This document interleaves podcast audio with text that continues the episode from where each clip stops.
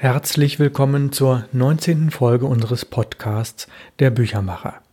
Sie nehmen teil an der Lesung aus der Romantrilogie Großstadtoasen. Ich bin der Sprecher und Autor Ralf Plenz. Wir befinden uns in Band 2 im Monat April. Dieses Kapitel startet, wo das vorherige aufgehört hat, nämlich mit der Gründung des Blues Clubs. Die Gründung des GBBC des Great Brunnen Blues Clubs dauerte nach der Anfangsphase recht lange. Es scheint doch Hindernisse zu geben, was die Korrespondenz mit der Musikverwertungsfirma GEMA, den Gewerbeschein und die nach Geschlechtern getrennten WCs in der Fabriketage über der 16er WG angeht. Jimmy und Imelda arbeiten daran, sie sind ein gutes Team. Außer wenn Imelda doch lieber zum Kochen ins Chemische Institut fährt, statt am vereinbarten Treffpunkt zu sein. Oder wenn Jimmy mal vergessen hat, Imelda mitzuteilen, dass ein Spiel oder das Training der D-Jugend seines Fußballvereins in Altona 93 doch Vorrang hat. Im Großen und Ganzen gleicht sich das aus. Wann kann es endlich mit dem ersten Bluesabend losgehen? Warum zieht sich das alles so zäh hin?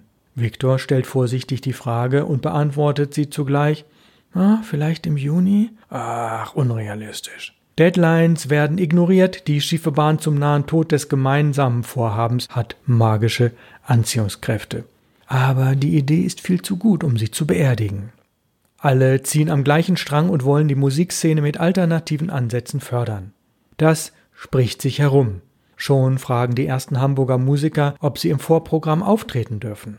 Die Gerüchteküche arbeitet schneller als die Isokratiker entscheiden und arbeiten können. Wer beispielsweise soll die Rhetorikschule mit Blues Touch als ersten Gastdozent eröffnen? Wer die Kids-Nachmittage im Blues komponieren? Imelda wird krank, zweifelt an sich und sagt alles ab. Jimmy hat nahezu kein Verständnis für all die Verzögerungen, stimmt aber auf Bitte der anderen einer Verschiebung des Gründungskonzerts zu dass Jimmy in seiner vorausschauenden Art bereits vor drei Wochen an Alexis Johnson eine Einladung für die After Midnight Blues Party am 22. Juni geschrieben hat, bleibt sein Geheimnis. Dessen Adresse hatte er über den Mail Roadie und die Graham Bond Kontakte des Managers vor vier Wochen in der Fabrik erhalten. Jimmy ist super stolz und glücklich über diesen Coup und hofft auf eine positive Antwort. Zeitsprung. Treffen auf dem Marktplatz. Nicht dem Ottenser Marktplatz, der liegt abgeschlagen in Richtung Elbe. Die Isokratiker stehen am Biostand auf dem Spritzenplatz, der als Marktplatz genutzt wird. Er gehört zu einem der rund 30 Marktbeschicker. Die anderen Zelte und Verkaufswagen werden meistens ignoriert. Keine 50 Meter vom Biostand entfernt steht seit vier Jahren ein Denkmal aus Bronze, der Ottenser Torbogen. Er zeigt zwei Frauen, eine sitzt, die andere durchschreitet den Bogen. Gelegentlich sind die Figuren bunt bemalt. Heute tragen sie bunte Kleider. Wer kam wohl auf diese bereichernde Idee? Vorbeigehende lächeln, einige schütteln den Kopf. Punks am Spritzenplatz. Seit Monaten rätseln die Isokratiker über die zunehmende Zahl der bunten Punker am Spritzenplatz. Als Aktivist weiß Deko genaueres zu berichten, hat er doch seine Quellen. Auf den Bänken an der Ottenser Hauptstraße vis-à-vis der Hamburger Sparkasse treffen sich seit diesem Jahr, gemeint ist 1984, zunehmend mehr Personen, die sich selbst Punker oder Punks nennen. Statt Moin Moin ist ihre Begrüßung der Passanten äh, also meine Mark. Sie gehören nicht zuletzt durch ihre besondere Kleidung mit zum bunten Leben des alternativen Stadtteils. Dekos Oma Hedwig wohnt in der Klausstraße, nur rund 200 Meter von diesem zentralen Treffpunkt entfernt. Als ehemalige Sozialpädagogin, Erzieherin und Leiterin eines Heims für schwer erziehbare Mädchen beobachtet sie diese gefallenen Personen neugierig, bleibt öfter in ihrer Nähe stehen. Bereits in zwei Gesprächen mit ihrem Enkel hat sie versucht, sich ein Bild davon zu machen, wie jüngere Leute aus dem Stadtteil diese Punk-Generation sehen und beurteilen. Aufgrund ihrer beruflichen Vergangenheit ist Oma Hedwig weder ängstlich noch zimperlich und weiß auch mit schwierigen Personen umzugehen. Sie hat einen Selbstverteidigungskurs mitgemacht, schafft es bisher aber mit Worten und Gesten, unangenehme Personen auf Distanz zu halten. Das klappt eigentlich auch recht gut mit den Punks. Oma Hedwig hat sich noch nicht ins Private zurückgezogen, sondern ist sehr interessiert an diesem Stadtteil. Sie ist nicht alternativ, eher konservativ. Sie wohnt in einer Zweier-WG gemeinsam mit ihrer langjährigen Freundin. Oma Hedwig weiß, dass sie nur noch wenige Jahre hier wohnen kann, denn in die vierte Etage zu steigen fällt ihr zunehmend schwer. Sie würde wohl irgendwann an den Stadtrand in eines der neueren Häuser ziehen, in denen es Aufzüge gibt. Am Ende von Dekos letztem Besuch vereinbart sie, ihm ihre tagebuchartigen Aufzeichnungen zu zeigen, was sie bei den Punks so beobachtet hat. Die handschriftlichen Bemerkungen umfassen mittlerweile etwa 40 Seiten. Sie macht Fotokopien davon und zeigt sie beim nächsten Besuch ihrem Enkel. Tag 1 Hey, Alte, ist doch schön hier in der Sonne, kannst ruhig neben mir sitzen bleiben. Das ist der Begrüßungsschnack, mit dem ich von Hahnenkamm, so will ich ihn nennen, zum Bleiben eingeladen werde, nachdem er sich etwas sehr nahe neben mich gesetzt hat. Seit die erste Märzsonne ein wenig wärmt, treffen sich diese extraordinär gekleideten Personen, die sich Punks nennen, weil sie besondere Musik hören, gerne am Spritzenplatz. Hahnenkamm ist an den Seiten seines Schädels glatt rasiert, in der Mitte hat er die Haare rot gefärbt und mit Gel in Form von Stacheln nach oben drapiert. Für Männer ist das so ungewöhnlich, sich mit ihren Frisuren zu beschäftigen. Ah, von meinen Mädchen aus dem Heim der Schwererziehbaren aus den 50er oder frühen 60er Jahre kenne ich das. Sie wollen ihre Person neu erfinden, indem sie ihre extravagante Frisur erneuern, pflegen und immer wieder verändern. Tag 2 Früher waren die paar Bänke gegenüber der Haspa gerne von Rentnern wie mir besetzt, aber es breitet sich dort mittlerweile neue Personen aus, vor denen andere Angst zu haben scheinen. Ältere Mitbürger, die sich ausruhen möchten, weil die Wege zu weit sind, bleiben nun nicht mehr am Spritzenplatz sitzen, denn es ist ihnen unangenehm, auf Geld oder etwas Essbares angesprochen zu werden. Bettler in Hamburg? Wieso sind diese meist jung, haben ein besonderes Gruppengefühl und lieben es, Fußgänger anzuquatschen mit dem Spruch, Hasse man ne Mark? Einige meiner Nachbarn berichten mir auch davon, dass ihnen das Gröhlen dieser besonderen Bettler, die gelegentlichen Alkoholfahnen und der Gestank nach Urin und anderem unangenehm sind. Tag 4. Die Anzahl der Punks, die sich dort treffen, liegt täglich bei vier bis acht Personen. Ihre Kleidung ist meist bunt, geflickt, häufig kariert und sie sieht aus, als ob sie fast jeden Tag neu überarbeitet wird. Ob sie wohl tatsächlich neue Löcher und Flicken extra hereinarbeiten? Besonders die vielen Fransen fallen mir auf. Die Haarfarbe ändert sich manchmal bereits nach wenigen Tagen und es scheint ein Gesprächsthema zu sein, wo man die beste Haarfarbe oder Frisur herbekommt. Selbstverständlich kostenlos. Natürlich ist keiner von ihnen wirklich modebewusst, aber sie zelebrieren die Underdogs-Outfit doch sehr. Tag 6. Neben Kleidung und Frisuren beobachte ich Gesichtsschmuck, also Ringe und Stecker in Ohren, Nasen und zunehmend auch in der Mund- und Wangenregion. Das und natürlich ihre Tattoos kennt man bisher überwiegend von den Seeleuten. Hier scheint beides eine neue Dimension anzunehmen.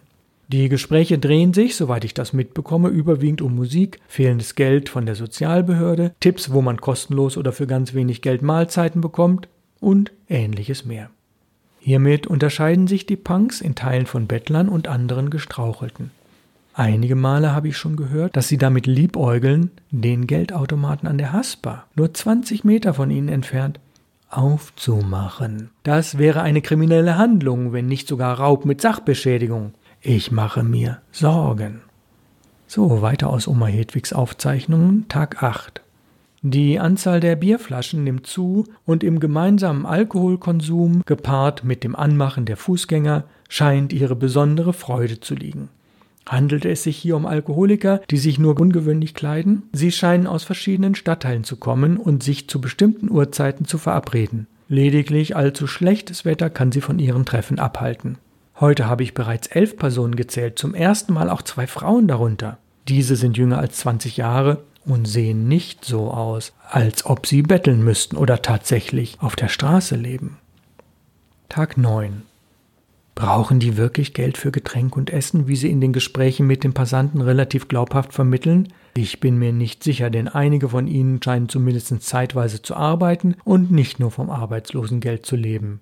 Woher bekommen sie ihre Unterstützung? Ist das nur Betteln? Oder wollen Sie darauf aufmerksam machen, dass es eine neue Lost Generation gibt? Sind Sie vielleicht politisch? Was treibt Sie an? Die Gemeinsamkeiten von Kleidung, Frisur, Alkoholkonsum und ein Meckern über die fehlgeschlagenen Segnungen des Sozialstaates sowie die etablierten Politiker und Parteien, das eint sie. Tag 11. Heute Morgen, bevor der erste Punk kam, zählte ich 43 leere Bierflaschen und Bierdosen. Es muss also gestern Abend spät geworden sein. Die Stadtreinigung beseitigt gerade die Überreste und versucht, diesen zentralen Ottenser Platz wieder schön aussehen zu lassen. Hahnkamm ist gut drauf und er ist auch wieder einer der Ersten. Ich frage ihn, ob er schon gefrühstückt hat. Er hat Krümel in seinem Bart. Doch er redet um den heißen Brei rum und spricht davon, zu wenig Geld für Brötchen zu haben. Warum macht er das? Bei meinem zweiten Besuch am Nachmittag sind vier neue Mädchen dabei, die sich besonders zurechtgemacht haben. Woher haben Sie das Geld für die Schminke? Gehen Sie noch zur Schule? Was erhoffen Sie sich hier? Warum haben Sie Ihre vormals intakte Kleidung absichtlich mit Rissen und Einschnitten versehen? Wie viel Arbeit hat es wohl gemacht, die ganzen Flicken zu vernähen? Was bedeutet eine große Sicherheitsnadel im Ohr? Das habe ich bislang nur auf einem Foto in einer Illustrierten gesehen. Wie groß ist da die Entzündungsgefahr? Tag 14. Das Schimpfen auf das Schweinesystem, auf die Kapitalisten, insbesondere die der Hasper, nimmt zu. Der Ärger über manche Arbeitsamtsmitarbeiter, wenn sie die Auszahlung der Stütze verweigern, weil irgendwelche Unterlagen fehlen, gehört zum Tagesgespräch. Wollen sich Punks wirklich radikalisieren oder ernstlich politisieren? Suchen sie Unterstützung in irgendwelchen Gruppen? Oder geht es nur darum, sich seinen Zorn von der Seele zu reden? Sind die Gesprächsthemen, die Sie drauf haben, wenn Sie sich für kleine Geldspenden bedanken, geeignet, auf Ihre Situation hinzuweisen? Tag 19. Unter Alkoholeinfluss scheinen die Streitereien der Punks untereinander in den letzten Tagen zuzunehmen. Gestern brachte bereits jemand einen Hund mit, mit dem Hinweis darauf, die Erlöse könnten durch den treuen Hundeblick erhöht werden. Rotten sich hier zunehmend Alkoholiker zusammen? Meine Sorgen nehmen zu. Im Anschluss war Oma Hedwig drei Wochen in Bayern zum Wanderurlaub. Aus ihren weiteren Aufzeichnungen. Tag 54. Am Spritzenplatz ist mittlerweile etwas mehr Ruhe eingekehrt. Zwei Personen unter den Punks sind gelernte Sozialarbeiter, die ich aus früheren Zusammenhängen kenne. Sie sehen wie Punks aus, benehmen sich teilweise auch so, wirken aber beruhigend auf die gesamte Gruppe. Sie scheinen den anderen Tipps zu geben, was Übernachtungsmöglichkeiten und die Rückkehr in einen bürgerlichen Beruf angeht. Das ist die spannendste Beobachtung der letzten Tage. Sozialarbeiter und Streetworker wirken positiv auf Punks ein. Sie geben sich nicht zu erkennen, verschweigen selbstverständlich, dass sie vom Staat für die Rumhängearbeit bezahlt werden. Mit ihrer Kleidung, ihrem Gehabe und selbstverständlich auch ihren Frisuren passen sie sich zu 100 Prozent ihrer Zielgruppe an. Der Alkoholkonsum scheint zu sinken. Die Streitereien ebben deutlich ab. Tag 58. Heute kann ich bereits vier Hunde zählen und habe Gespräche mitbekommen, wie man im Tierheim am besten zu einem möglichst notleidend aussehenden Hund kommen kann. Die Gerüchteküche, wo die nächste Demo stattfinden wird, brodelt genau dort bei den Punks. Die Punks diskutieren die Frage, welche Schaufenster bei der nächsten Demo beschädigt oder verschont werden müssen. Heiß. Die Punks diskutieren die Frage heiß, welche Schaufenster bei der nächsten Demo beschädigt oder verschont werden müssen. Tag 62. Heute traf ich den Sozialarbeiter, den ich noch aus meiner aktiven Zeit vor zwölf Jahren in St. Pauli kenne. Er hat sein Punk-Outfit angelegt. Weil er in einem Café gegenüber dem Hertie-Gebäude am Nachbartisch saß, traute ich mich, ihn anzusprechen, wie er die Punk-Szene beurteile. Ja, ja, ich gehe gleich zum Dienst am Spritzenplatz, denn unsere Anwesenheit dort ist tagsüber und abends erforderlich. Viele unserer Klienten kommen aus sehr schwierigen Familienverhältnissen und solidarisieren bzw. koordinieren sich untereinander.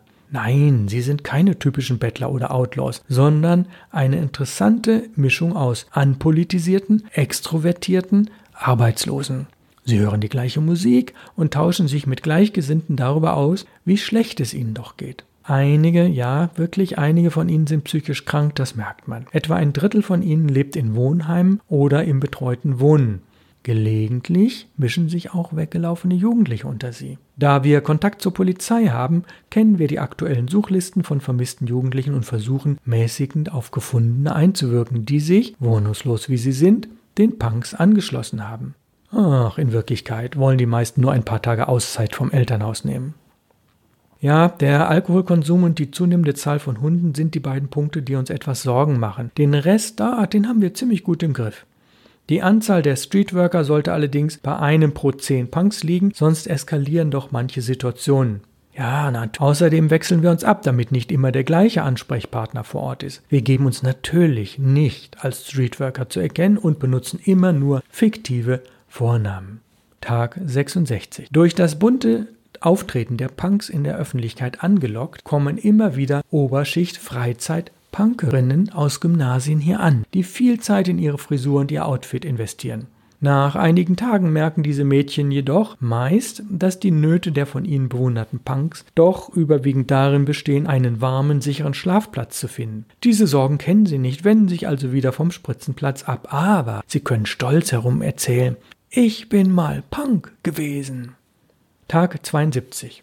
Ausgediente Bauwagen sind beliebte Schlaforte. Sie werden von der Stadt und der Polizei geduldet, weil man von Seiten der Behörde diese Dinge dann im Blick hat. Entsteht jedoch wie an der Barner, gemeint ist die Barner Straße, ein Wagenburg-Zentrum, entwickelt sich eine Eigendynamik. Werden von dort kleinkriminelle Straftaten begangen, so ist die Polizei einzuschalten, was Gegengewalt nach sich zieht. Der Neid auf jemand, der vorübergehend einen etwas komfortableren Schlafplatz ergattern konnte, kann schnell zu Handgreiflichkeiten führen. Soweit die neueste Zusammenfassung meines Streetworkers aus dem Café. Tag 77. Vielfach werden Fußgänger, die keinen Bogen um die Punks machen, auf Essen angesprochen. Einige von ihnen verschenken ein Brötchen, eine Bratwurst oder ein Stück Käse. Geschäftsleute der umliegenden Läden befürchten zunehmend eine Eskalation und spendieren durchaus mal ein komplettes Essen oder ein Getränk an die Runde, um keine Kunden zu vergraulen. Dann sind die Punks milde gestimmt, loben sie sogar das Geschäft, das sich heute in Essensdingen großzügig gezeigt hat. Wann wohl der Geldautomat der Hasper tätlich angegriffen wird, frage ich mich öfter. Hier enden die Kopien von Oma Hedwigs Aufzeichnungen. Zeitsprung. Deko wundert sich über die analytischen Fähigkeiten seiner Großmutter. Natürlich kennt er ihren sozial sehr engagierten beruflichen Hintergrund und freut sich, mit ihr in einem Austausch über die Punks am Spritzenplatz zu kommen. Das Gespräch ist auf einem hohen Niveau, ebenso wie auch die Höhe von Apfelkuchen und Sahnetorte beeindrucken, von denen beide je ein Stück verzehren. Hm, sind dir denn nicht die Anarchisten unter den Punks aufgefallen? Soweit ich weiß, gibt es mindestens drei davon. Das ist doch erstaunlich, dass dir diese politische Dimension in deinen Notizen keine Erwähnung wert war. Ach, Ach Deko, ob links oder rechts, Kommunisten oder Anarchisten oder Maoisten, das ist nicht das Entscheidende. Für mich sind das arme Würstchen, die gestrauchelt sind und versuchen sich aufzurichten, indem sie sich untereinander solidarisch verhalten. Die gelegentlichen Modepunks, die zu Besuch kommen, sind keiner Erwähnung wert. Aha. Wie schätzt du es denn ein? Sind Frisuren, Make-up und insbesondere die Kleidung eine neue Kunstrichtung? Haben wir vielleicht künstlerische Aktivisten unter ihnen? Was wollen sie dem Establishment eigentlich sagen? Ach, Deko, das weiß ich nicht. Hm, spontane Demonstrationen, die sich gelegentlich unter Beteiligung von Punks stattfinden, die sich mit der Hausbesetzerszene solidarisieren oder mit anderen Belangen des Stadtteils, können nicht immer durch Sozialarbeiter begleitet und koordiniert werden. Gelegentlich muss eine Hundertschaft der Polizei anrücken. Ob und inwieweit sich wirklich Anarchisten unter die Punks mischen, sie aufmischen, sie politisieren, kann nicht geklärt werden. Oh, Deko, du musst nicht gleich alles analysieren und politisch betrachten. Das sind arme, teilweise wohnungslose Personen, die es lieben, von den vorübergehenden Passanten als starke Gruppe angesehen zu werden und damit auch noch ein wenig Geld verdienen. Beide sind nun satt vom Kuchen, die Argumente und Fragen sind ausgetauscht. Die Antworten auf die Frage, inwieweit diese Punks politisch und welcher Richtung sie zuzuordnen sind, unterscheidet jung und alt. Zeitsprung. Ob es die Modeerscheinung der Punks noch in einem Jahrzehnt geben kann? Yvonne weiß aus ihren verschiedenen Praktika mittlerweile. Hm, eine Mode kommt und geht fast so schnell wie die Jahreszeiten. Ich habe nur selten Schnee von gestern gesehen. Das Rad dreht sich von Jahr zu Jahr schneller. Deko als Zweitältester stimmt ihr zu und denkt darüber nach, wie es sein kann, dass die grüne Jönne mit ihren gerade mal 19 Jahren ab und zu etwas altklug wirkt. Was liest sie alles? Wohin hat sie noch Kontakte? Solche Erkenntnis kann nicht von alleine reifen. Oder täusche ich mich da? Manchmal ist es schade, dass wir in unserer Freundschaft das Persönliche so ausklammern. Ja, damit endet der Monat April. Im Mai geht es natürlich mit dem Great Brunnen Blues Club weiter. Ich möchte noch darauf hinweisen auf zwei einigermaßen aktuelle Termine. Zum einen ist in der Fachzeitschrift Page, das ist eine Gestaltungszeitschrift, Page in Heft 3 vom März 2020 auf Seite 63 eine ganze Seite Interview mit mir, wo es natürlich um die 80er Jahre und die Romantrilogie Großstadtoasen geht. Und wenn Sie im Kalender notieren wollen, hier in Hamburg ist eine von mehreren Lesungen und der nächste Termin ist der 27. Mai um 18 Uhr im New Living in Stellingen. Also, wenn Sie dorthin kommen möchten, informieren Sie sich rechtzeitig und seien Sie mit dabei. Ich bedanke mich für das Zuhören dieses Podcasts. Nächste Woche geht es mit Folge 20 weiter. Wer alte Folgen nachhören möchte oder sich schon für die nächsten interessiert, schau mal auf die Website www.input-verlag.de unter dem Menüpunkt der Büchermacher. Für heute grüßt Sie ganz herzlich aus Hamburg, Ralf Plenz. Bleiben Sie mir treu. Bis bald.